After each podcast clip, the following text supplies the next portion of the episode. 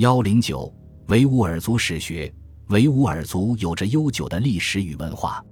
清前期出现了许多维吾尔文的历史著作，穆罕默德、萨迪克、喀什噶里所著和卓传是首先应该提到的。著者是十八世纪我国新疆喀什噶尔人。这部著作是他任喀什噶尔城阿奇木伯克厄斯曼的首席秘书官时写成的。和卓在我国新疆十七至十八世纪历史上占有重要地位。书中就和卓家族由伊斯兰教宗教贵族势力转化为世俗统治力量的发展过程做了系统的论述，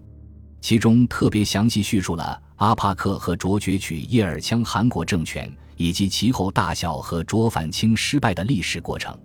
关于和卓在新疆活动的历史，我国汉文历史文献中先有记述，因此。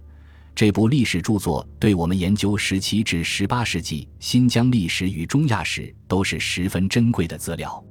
十八世纪中期以后，还有穆罕默德·伊瓦兹写的《马哈图木·阿杂木与和卓伊斯哈克》一书，叙述了十七世纪中期到十八世纪中期左右南疆维吾尔地区政局的和卓家族两派——黑山派与白山派的势力消长与历史变迁。